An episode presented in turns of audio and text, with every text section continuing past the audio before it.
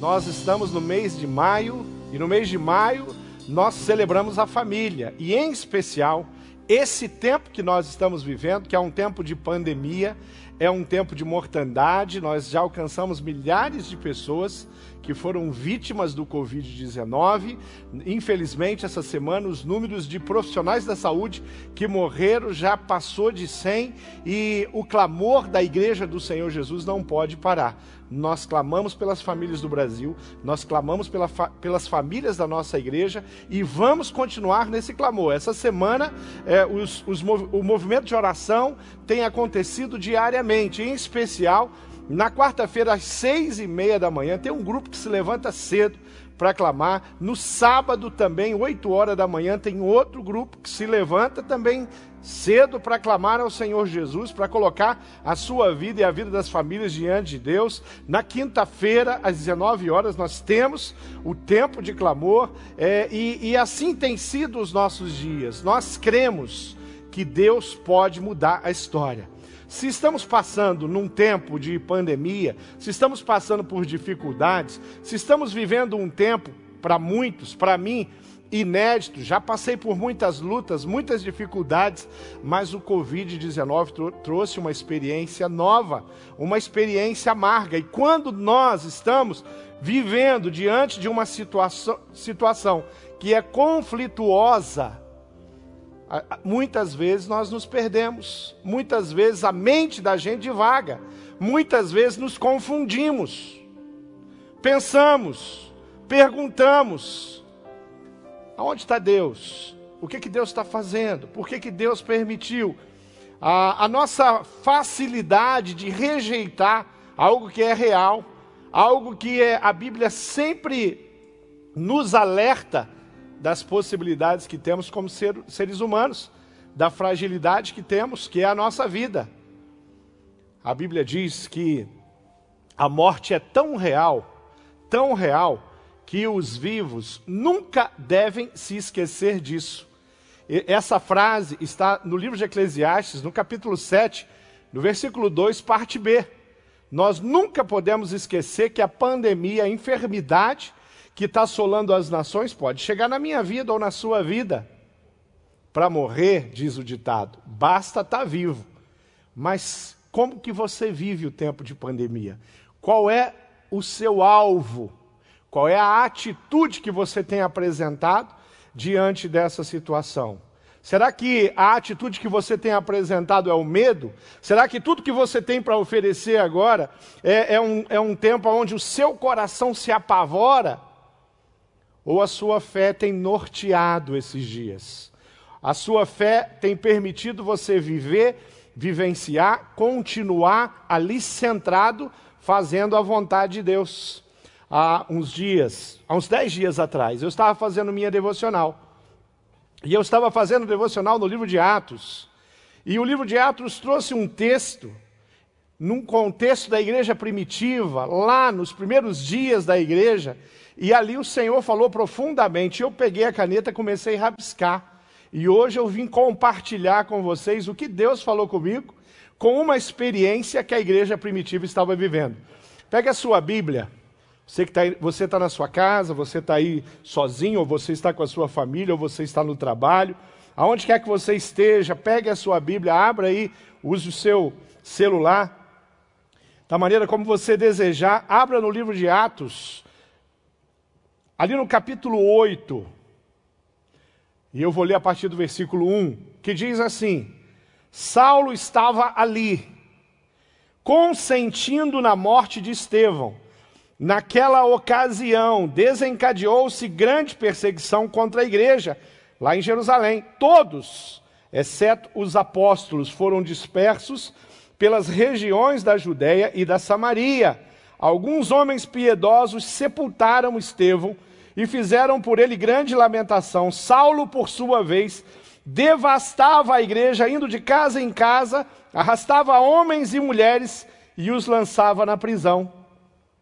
Os que haviam sido dispersos pregavam a palavra por onde quer que fosse. Interessante é você olhar esse texto e tentar se colocar no lugar da igreja do Senhor Jesus diante do que estava acontecendo. Isso aqui, para eles, era um tempo de pandemia. Só que a morte não vinha de um vírus, a morte não vinha de uma enfermidade.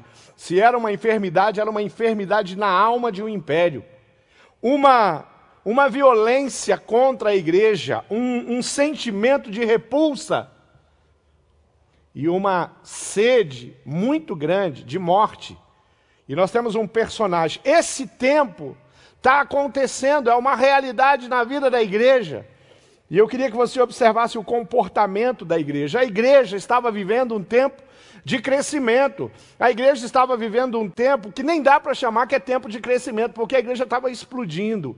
A igreja estava crescendo absurdamente. Quando nós estudamos o livro de Atos, nós percebemos que essa igreja aqui, ela está vivendo um momento de expansão mas tão intenso, tão intenso, que de um homem, Jesus Cristo, ele junta 12 discípulos, de 12 discípulos, a Bíblia vai, vai lidando, a Bíblia já vai falar em 120 seguidores. Daqui a pouco nós temos um texto que vai falar que em torno de 500 pessoas estavam ali. Depois nós temos uma mensagem pregada pelo apóstolo Pedro, são 3 mil almas que se levantam a Jesus num único dia, num único sermão, numa única mensagem.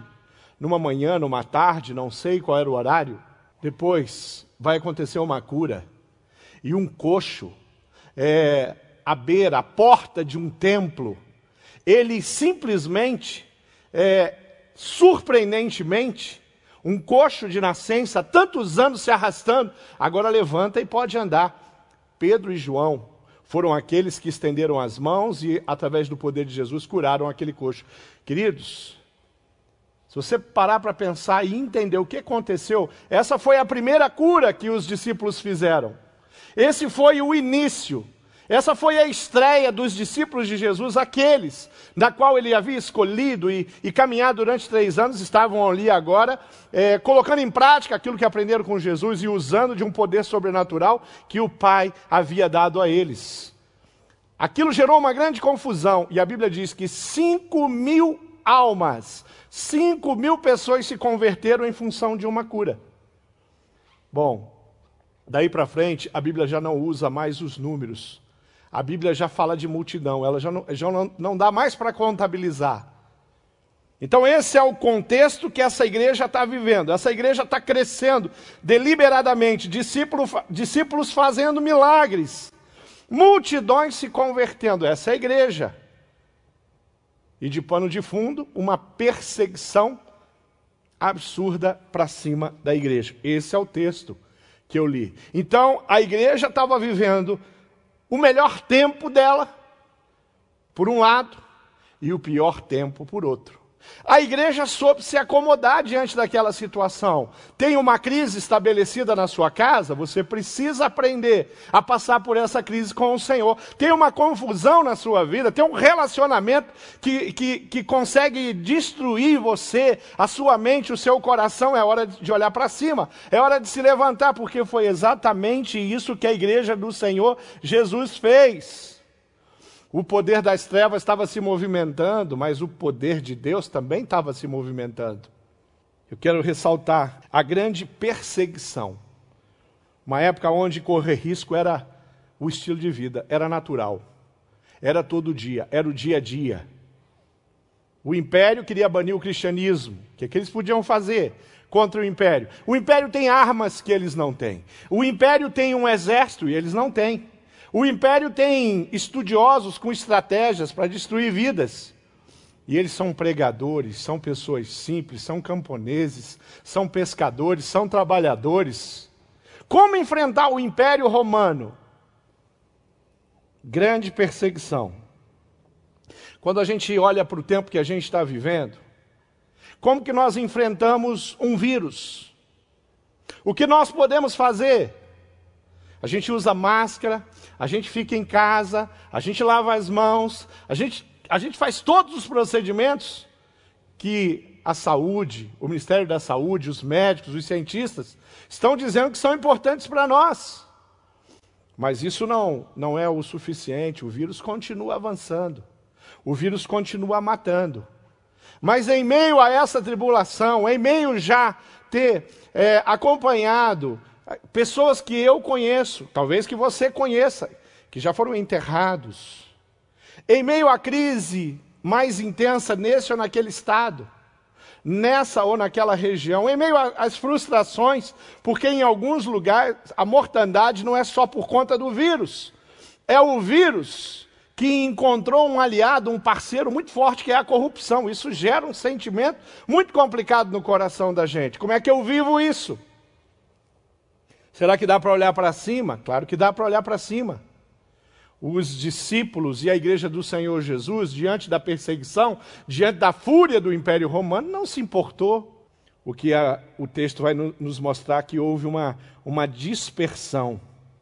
Todos, e a Bíblia diz, menos os apóstolos, deixaram Jerusalém. Os apóstolos permaneceram ali.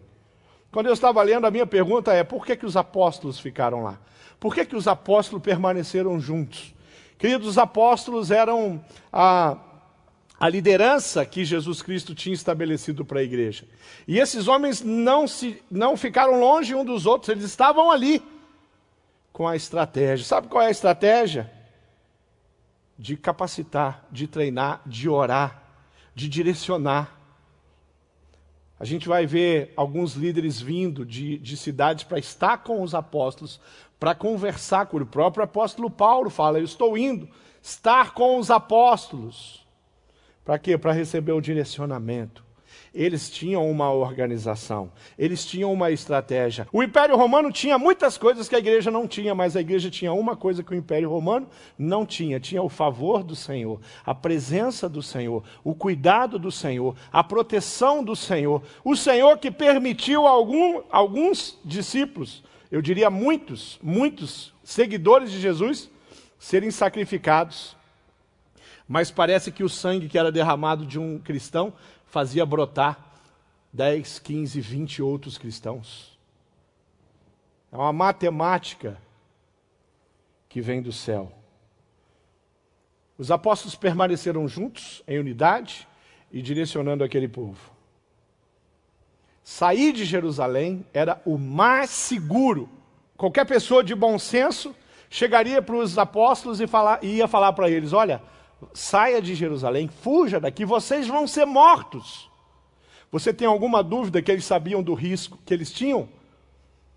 Com exceção de João, que foi torturado, que foi colocado num, num, num, num é, grande tonel de óleo fervendo, ele foi imergido, mas não morreu. Ele vai para a ilha de Patmos, ele, ele escreve o Apocalipse. Os outros foram todos assassinados cruelmente, partido ao meio, decapitado, enforcado, perfurado, crucificado. Mas os apóstolos sabiam exatamente qual era o alvo deles o que eles queriam, eles sabiam exatamente a escolha que já tinham feito sobre a vida dele. Terceira coisa que eu quero chamar aqui a atenção é que era um tempo de sepultar pessoas que a igreja amava. Era tempo de choro. Eles tiveram que sepultar Estevão. Estevão era um discípulo amado, um seguidor de Cristo. Estevão era um homem nobre. A morte de Estevão mostra o quão nobre ele era aonde ele não, não, não consegue olhar para pessoas que estão apedrejando ele, matando ele, e rogar uma praga.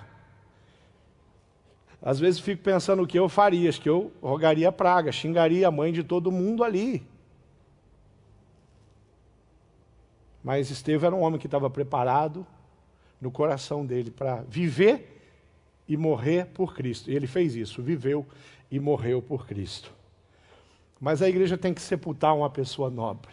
A igreja tem que sepultar alguém que é querido. A igreja tem que sepultar alguém é, que faz parte da família. A igreja tem que sepultar alguém que é um modelo, é um exemplo, é uma inspiração. A igreja, a, a, uma família tem que sepultar. Pessoa, alguém sepultou o seu irmão, a sua mãe, o seu pai, os seus filhos. Tempo de choro tempo de mortandade. Mas no meio de tudo isso, tem algo maior acontecendo, tem algo extraordinário acontecendo. Eu posso aprender com a pandemia, ou eu posso desenvolver um trauma durante a epidemia. Eu posso ser útil durante uma epidemia, ou eu posso me esconder e ser um inútil diante da epidemia. Eu posso ser a pessoa mais negativa do mundo e achar que o mundo está acabando. Mas eu posso encher o meu coração de esperança e apontar e fazer com que pessoas caminhem comigo, estejam ao meu lado e olhem para frente. Eu posso me preocupar com a epidemia. Eu posso me preocupar por quê? Porque eu perdi o meu trabalho. Porque eu não vou conseguir manter a minha empresa. E algumas pessoas já estão fazendo isso, empresas já fecharam. E são milhares. Pessoas já perderam o seu emprego, e são milhões. Mas no meio ao caos, eu posso olhar para cima e viver de uma forma diferente. Filipenses 1, capítulo 6 diz o seguinte: Estou convencido de que aquele que começou a boa obra em cada um de vocês vai completá-la até o dia de Cristo Jesus. Deus não perdeu o controle. Deus não deu uma cochilada. Deus não foi passear e a terra pegou fogo. O Covid tocou fogo no planeta, nas nações. Não, não, nada disso aconteceu. Nós sabemos que viver o que estamos vivendo, experimentar o que estamos experimentando, é sim uma possibilidade. Sabemos que somos libertos, livres de coisas muito maiores, piores. Sabemos que um simples meteoro colidindo com o planeta que a gente vive pode dizimar a raça humana. Corremos riscos todos os dias, mas fomos criados por Deus para superar muito mais do que nós imaginamos. Você foi criado por Deus. Ele colocou um chip em você. Ele colocou uma capacidade em você de olhar com outros olhos, olhos espirituais. Ele colocou uma capacidade em você de se levantar quando muita gente está sentando. Ele colocou uma capacidade de você continuar caminhando, mesmo quando as suas pernas estão fraquejadas. Esse Deus é o Deus da igreja primitiva e que não abandonou aquela igreja em momento nenhum. Ah, o texto diz que de casa em casa eles eram arrastados e presos. O que os cristãos estavam experimentando era toda a sorte e humilhação que você pode imaginar. Hoje a gente corre para casa para se proteger do Covid, do contágio. Os cristãos correr para casa, o perigo era o mesmo. Porque os soldados os homens perversos iam até a casa deles e arrastavam pai, mãe, os filhos, todos para fora. E diante de uma autoridade, eles eram mortos. Queridos, ninguém ficou de fora dessa pandemia. O homem mais rico da face da terra corre o risco de ser infectado por uma doença, por um vírus, Covid-19 a pessoa mais miserável, as, a, a, as nações, as famílias mais miseráveis da terra correm o mesmo risco. O mesmo risco. Talvez a, o milionário tenha e fique no, na, no, no melhor hospital. Mas às vezes o melhor hospital não é suficiente para manter a vida dele diante de uma enfermidade. O vírus precisa de, de algumas coisas só na saúde dele, na, na, na, na situação do físico dele para derrubar e para matar ele. E se uma pessoa é curada do Covid hoje, querido, amanhã ela vai morrer de outra doença, ou quem sabe o Covid numa segunda. A morte é natural. Se você foi curado do Covid, você ganhou alguns anos a mais de vida. Lázaro foi ressuscitado por Cristo. Mas ele não está andando por aí, você não vai encontrar Lázaro em lugar nenhum, ele já morreu. A Bíblia não nos revela do que ele morreu, se ele foi, eu creio, mais um dos mártires do Evangelho assassinado, ou quem sabe ele morreu idoso, com uma doença. Eu não sei se ele viveu mais 5, 10, 15, 20, 30 anos a mais, eu não sei. Eu sei que Lázaro também morreu. Eu vou morrer, você vai morrer. Não pense que você vai, você vai ficar para semente, você não é eterno. Você vai morrer, isso é um problema? Não. Isso é uma consequência natural da vida. Nós morremos. A Bíblia diz que ao homem compete morrer uma só vez, vindo depois disso o juízo. Mas o homem nasce uma vez e morre uma vez. Mas existe uma possibilidade muito preciosa, que é nascer uma vez e nascer de novo em Cristo Jesus. Isso faz a diferença. Isso não tem crise que derrube você. Ter Cristo, você pode morrer de Covid ou de qualquer outra enfermidade. Você pode morrer acidentado, você pode morrer dormindo, você pode ser assassinado por um bandido na rua, você pode entrar numa rota de colisão com outro veículo na estrada, você vai morrer. Mas se você nasceu de novo, isso já não é tão importante para você. Quinta coisa que eu quero tirar aqui desse texto: que eles se dispersaram, eles fugiram da fúria de Roma, eles correram de Jerusalém, mas por onde passaram, fizeram discípulos. A dispersão fez nascer maior movimento missionário. E outras nações foram alcançadas. Os gentios conheceram a palavra, a novidade de vida, o novo nascimento. Os gentios ouviram pela primeira vez falar sobre Jesus Cristo, Senhor da minha vida, autor e consumador da minha fé, da sua fé. A dispersão não foi simplesmente eles perderem o que tinham, abandonarem a sua casa, o seu terreno, a sua plantação, os seus animais, uh, os seus amigos, familiares. A dispersão não, não veio só para tirar, mas veio para pôr. É tão importante isso que eu e você estamos aqui hoje. Frutos de uma igreja que sai de Jerusalém e se espalha pelo mundo inteiro, que sai de uma geração há dois mil anos atrás e se espalha por todas as gerações, até a nossa, e vai continuar até que Cristo venha. Se você tem Deus como prioridade na sua vida, você está entendendo bem o que eu estou falando. Se você tem Deus como prioridade, fazer a vontade de Deus é algo que está no seu coração, eu quero dizer para você que você está no caminho certo. Mas se você ainda não provou de Jesus, se você não entendeu o que Jesus tem para você, para a sua vida, para a sua família, se você ainda não entendeu isso, hoje é dia de você compreender isso.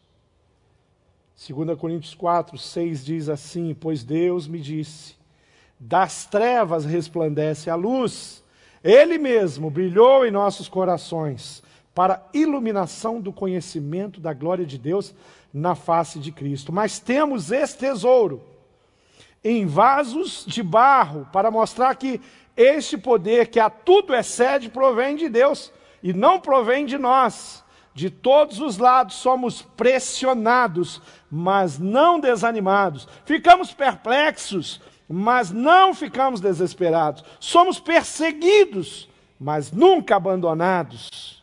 Abatidos, mas não destruídos. Trazemos sempre em nosso corpo o morrer de Jesus, para que a vida de Jesus também seja revelada em nosso corpo. Querido, você cresce todas as vezes que Satanás te ataca quando você está, quando você tem um alvo, quando você caminha com Jesus. Você amadurece todas as vezes que você passa por uma grande luta, quando a sua mente é a mente de Cristo quando a palavra de Deus consegue germinar e brotar no seu coração. Você é um instrumento que Deus usa no meio de uma pandemia, no meio de uma família que perdeu um ente querido, no meio de um hospital que está vivendo dias de calamidade, dias onde são incontroláveis. Você é uma bênção na vida de uma família que perdeu um guerreiro, porque é um médico, porque é um enfermeiro, porque é um técnico de enfermagem, porque é alguém que, que faz os exames, porque é alguém que trabalha na recepção e organiza o hospital, porque saiu de casa para correr risco. Deus tem um plano para a sua vida, Ele tem um plano para a sua família. Deus tem um plano para você. Deus quer abençoar a sua vida. Tem um Salmo 92 que, te, que diz assim: Tu aumentaste a minha força como a do boi o boi selvagem, e derramaste sobre mim óleo novo.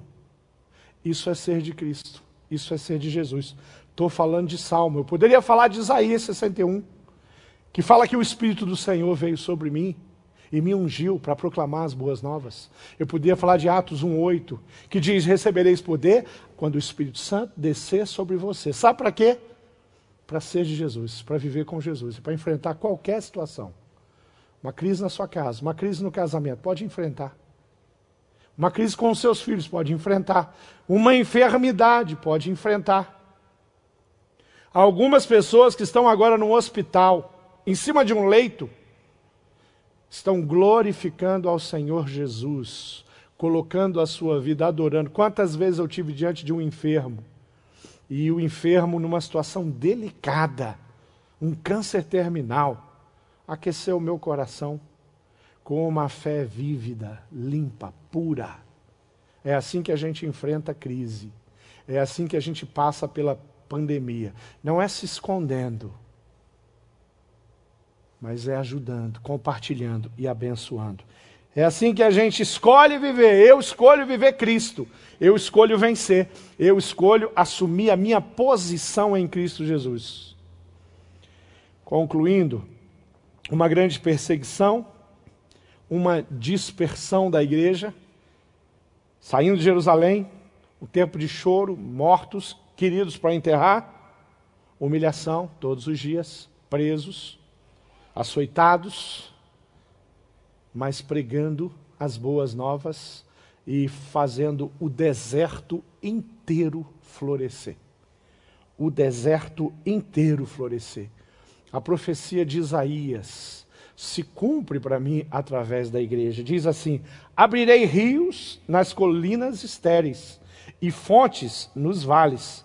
Transformarei o deserto num lago e o chão ressequido em mananciais. O meu desafio para você é o seguinte: deixa Deus ministrar o seu coração nesse tempo de pandemia. Deixa Deus usar você nesse tempo de epidemia. Talvez você esteja me ouvindo e ao me ouvir, você tem dúvida de fato de quanto você é do Senhor. E eu queria desafiar você a fazer uma oração comigo agora, entregar a sua vida ao Senhor Jesus. Talvez você tenha tido uma boa experiência com Cristo, mas você se interteu com tantas coisas e se afastou e foi para longe dele. Eu quero dizer para você que hoje é tempo de você voltar e começar a viver como um guerreiro de Cristo. E tem um alvo muito claro para você viver. O que, é que te move? O que, é que te levanta? Será que é só viver mais um dia? Será que é só fugir do vírus, do Covid-19? Ou é de fato fazer a vontade de Deus e ser usado poderosamente? Eu escolhi enfrentar essa crise com atitude. Você pode escolher enfrentar essa crise com atitude. Feche os seus olhos. Eu queria que você escrevesse para mim, escreve, escrevesse para IBB. Eu queria que você usasse aí o chat, qualquer coisa. Tem aí um telefone, tem um WhatsApp que você pode mandar uma mensagem. Nós queremos falar com você, querido. Nós queremos conversar com você. Fala, escreva para nós. Escreva aí, tem alguém aí agora de plantão. Se você deixar essa mensagem, se você escrever, mandar o WhatsApp, nós vamos estar com você, orar com você. E eu quero que você faça uma oração comigo. É onde você está. Se você puder, fique de joelho. Se não puder ficar de joelho, fique de pé. Se você está no carro, dirigindo, pare um pouquinho. Mas faz essa oração comigo, feche seus olhos e diz assim: Senhor Jesus, eu sei que não tem vale profundo aonde o Senhor não chegue, eu sei que não tem deserto que seja suficientemente capaz de não produzir com uma palavra sua. Eu sei, eu creio que o Senhor me ama profundamente, apesar dos erros que cometi no passado, eu quero colocar minha vida à tua disposição. Eu quero me reconciliar contigo. Eu quero passar por, pelo tempo de crise crise na saúde, crise na economia. Mas eu quero passar esse tempo de crise ao seu lado, interagindo contigo, ouvindo a sua voz, sendo usado pelo Senhor. Eu quero não apenas ser mais um, eu quero ser um ao lado, junto com a igreja fazendo a vontade de Deus e abençoando vidas. Pai, eu coloco o meu coração diante do teu altar. E eu peço que o Senhor me restaure, me purifique, me transforme, me ajude, abra os meus olhos, porque o Senhor tem poder para isso. Eu creio, Jesus, que as tuas misericórdias se renovam. E eu oro agradecido em nome do Senhor Jesus. Amém. Amém. Eu estou esperando a sua mensagem lá no, no, no WhatsApp da IBB. Eu estou aguardando você se pronunciar no chat, porque nós queremos encontrar você, nós queremos orar com você, nós queremos abençoar a sua vida. Que Deus abençoe a todos, que Deus abençoe a igreja de Cristo, que ela continue avante, fazendo o papel dela. E nós vamos vencer, porque o Senhor Jesus é conosco.